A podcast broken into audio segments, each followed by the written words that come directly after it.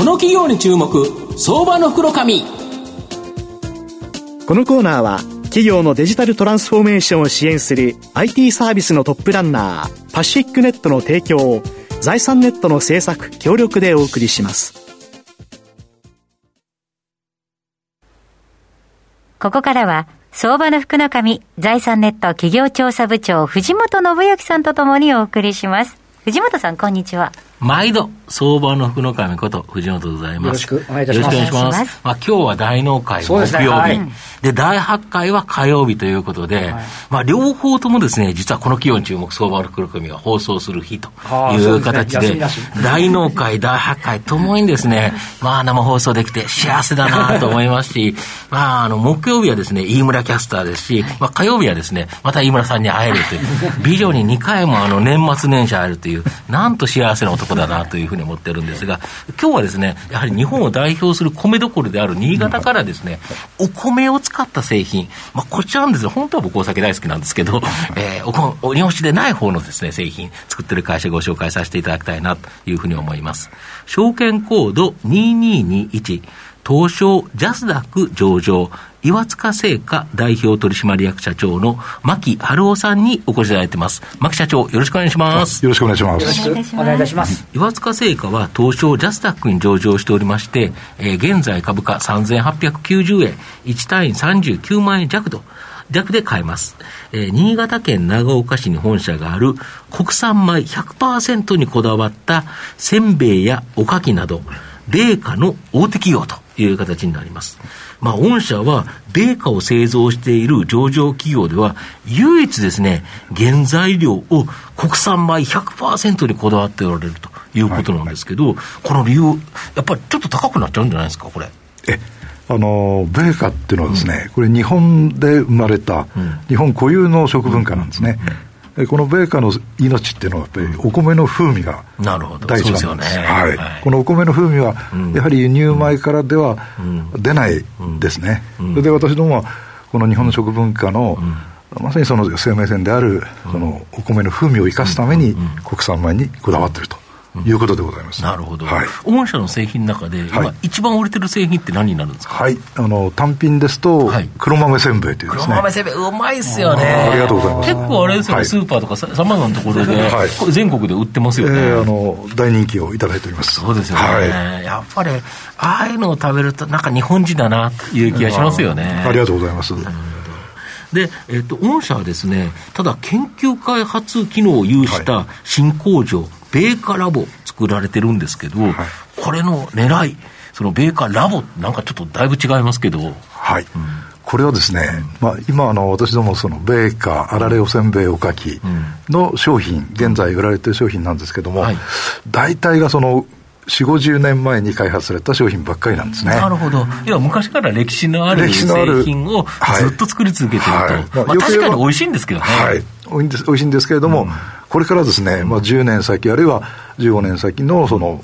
いわゆるこの米価産業、あるいはその、若い世代にどう伝えていくかということになりますと、ここでやっぱりその、新しい新機軸の商品を何としてもやっぱり開発をして、えー、需要創造を図っていきたいと。いうのが、このベーカーラボの目的なんです。なるほど。はい、要は次の50年を狙うような新製品、これを作りたい。そういうことです。でいろんなの作られてて、はい、僕ちょっと新製品、あの、この前いただいたやつが、はい、なんか、濡れおかきみたいなやつにチョコレートがコーティングされてある。そうなんです。あれも面白いですよね。はい、非常に面白いです。はい、最初食べると、あチョコレートだと思いながら、えー、あれ、ちょっと違う食感が出てくるっていう、えーはい、これもあのもうすでに、うん、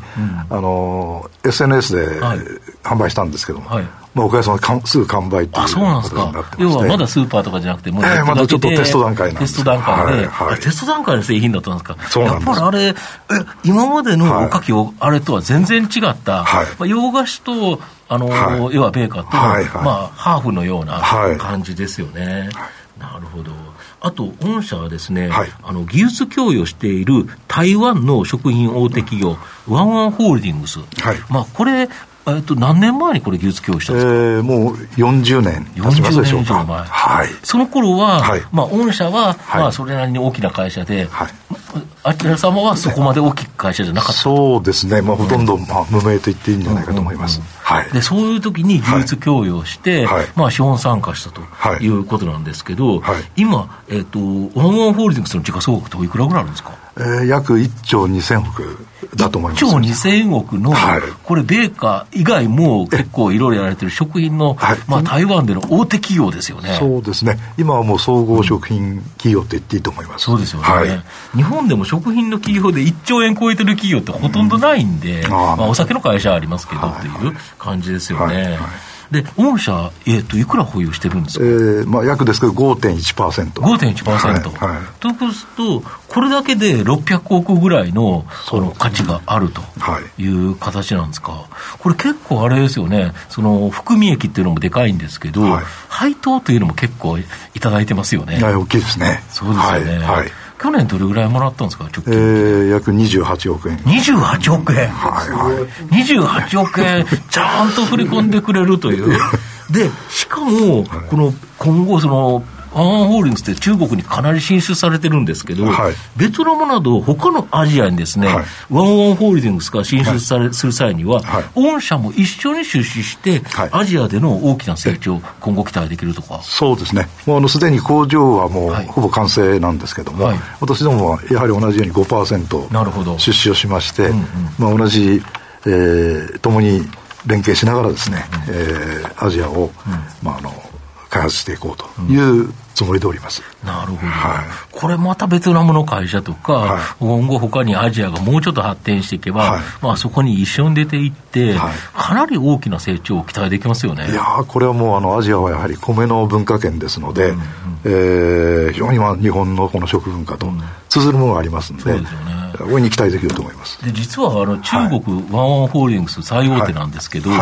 あのおかきとかだと、はい、日本で売られてるのと大して変わらないぐらい、中国で売ってるんですよね。はい。日本では、はい、えー、今、312社の、はい、いわゆる米価メーカーがございます、はいまあ、そこで生産量が約22万トンの生産をしております。はい、でワンワンホールディングス、まあ、1社で、はい、今20万トンの中国で。中国で生産をしております。これ、中国のなんかおかきとかじゃなくて、はい、日本のあのいわゆるおかきとかせんべいを、まあ、いわゆるせんべいですね。せんべいですか？日本のせんべいが、はい、日本22万トンで、中国20万トンですか？ら、はい、そうですね。圧倒的に一社でね。一社で、はい、ということは、その他の企業を含めると、ええ、実は日本のせんべいって、日本より中国の方でいっぱい作って、いっぱい食べてると、中国人の方が。そういうことですね。はあ、やっぱりお米好きなんですね。いや、お米好きですね。なるほど。はいまあ、ベトナムでも一緒だと思います。そうですよね。はい、そうすると、このベトナムとか、このミャンマーとか、いろんなところが出てくると、やっぱり今後大きな成長期待できますよね。はい。なるほど。御社の今後の成長を引っ張るもの、改めて教えていただきたいんですか。はい。まあ、一つあの、国内としてはですね、先ほど申し上げたように、新しいその商品、はい、新規軸の商品を、うん、あの開発をいたしまして、うん、その需要創造をしていくということが、これから国内では大切だと思います。で、また海外では今、あの藤本さんおっしゃったように、ワンワンと連携をしながら、えー、アジアを、あるいは世界に、まあ、まあ、いわゆるまあ我々言わずかの美味しさといいますか、米韓の美味しさをやっぱり伝えていきたいと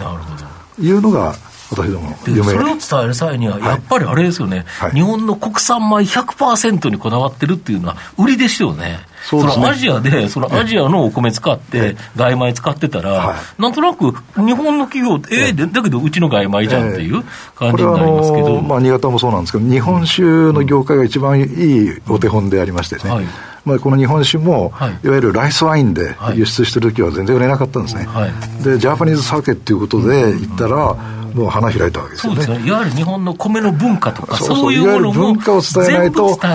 商品を売るんではなくて文化を売っていくんだという、ブランディングですよね。そういう発想でないとだめだと。単純に安いとか値段とかそういうものではなくて、そういうことですよね。やっぱりワインなんかも逆にいい例ですよね。あそうですよね。やっぱりそういう文化をやっぱりしっかりと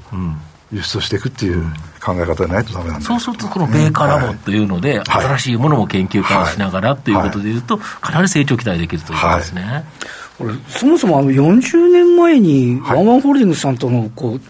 つながりができたというのはそ、そもそも何だったんですかね？これはもう本当に円としか言わないですね。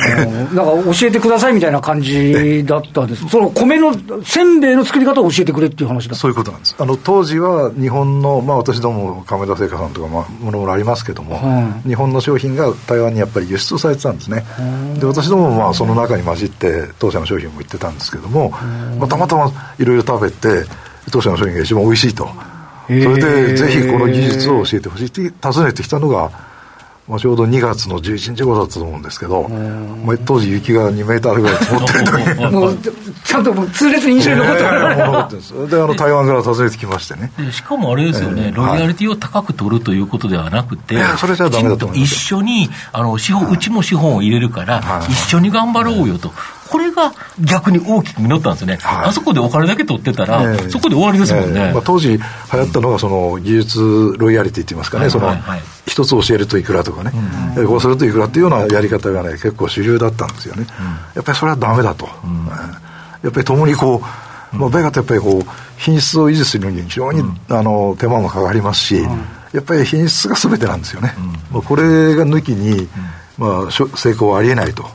いうのがもう、そうそう。基本的な全部教えなきゃいけないから、全部教えるんだったら、ちゃんと一緒にやろうね一緒にやろうということそこに資本を入れた、それが今大きく実って、もう非常に親孝行な、いやいやいや28 億も送ってくれてると、めちゃめちゃ親孝行すぎますよね。でもあれですだからその要はその信頼関係がきっちりできているからこそ、今度そのベトナムとか他のアジア行った時に、やっぱりその、ちゃんと品質をやっていけるっていうのは、御社にとってもメリットをすごい本当にそう思いますね。はいなるほど。まあ、最後、まとめさせていただきますと、岩塚製菓は原材料国産米100%にこだわり、日本の美味しいベーカーを製造販売している企業になります。伝統を大切にしながらですね、新工場ベーカーラボによって新製品の開発を加速させています。中国の食品大手企業、ワンワンホールディングスとともにアジアで日本の米価の普及に努めており、今後大きな成長の可能性がある相場の福の神のこの企業に注目銘柄になります。はい。今日は証券コード2221東証ジャスダック上場岩塚製菓代表取締役社長牧春夫さんにお越しいただきました。牧さんありがとうございました。ありがとうございました。ありがとうございました。藤本さん、今年も一年ありがとうございました。どうもありがとうございました。2021年、リスナーの皆さん、ありがとうございました。えー、今後もですね、相場の服が授かりますように、皆さん頑張ってください。いよいよ私を。よろしくお願いいたします。よろしくお願いします。ありがとうございます。企業のデジタルトランスフォーメーションを支援する IT サービスのトップランナー。東証2部、証券コード3021パシフィックネットは、パソコンの調達、設定、運用管理からクラウドサービスの導入まで、企業のデジタルトランスフォーメーションをサブスクリプションで支援する信頼のパートナーです。取引実績1万社を超える IT サービス企業、東証2部証券コード3021パシフィックネットにご注目ください。この企業に注目、相場の袋紙。このコーナーは企業のデジタルトランスフォーメーションを支援する IT サービスのトップランナーパシフィックネットの提供を財産ネットの制作協力でお送りしました。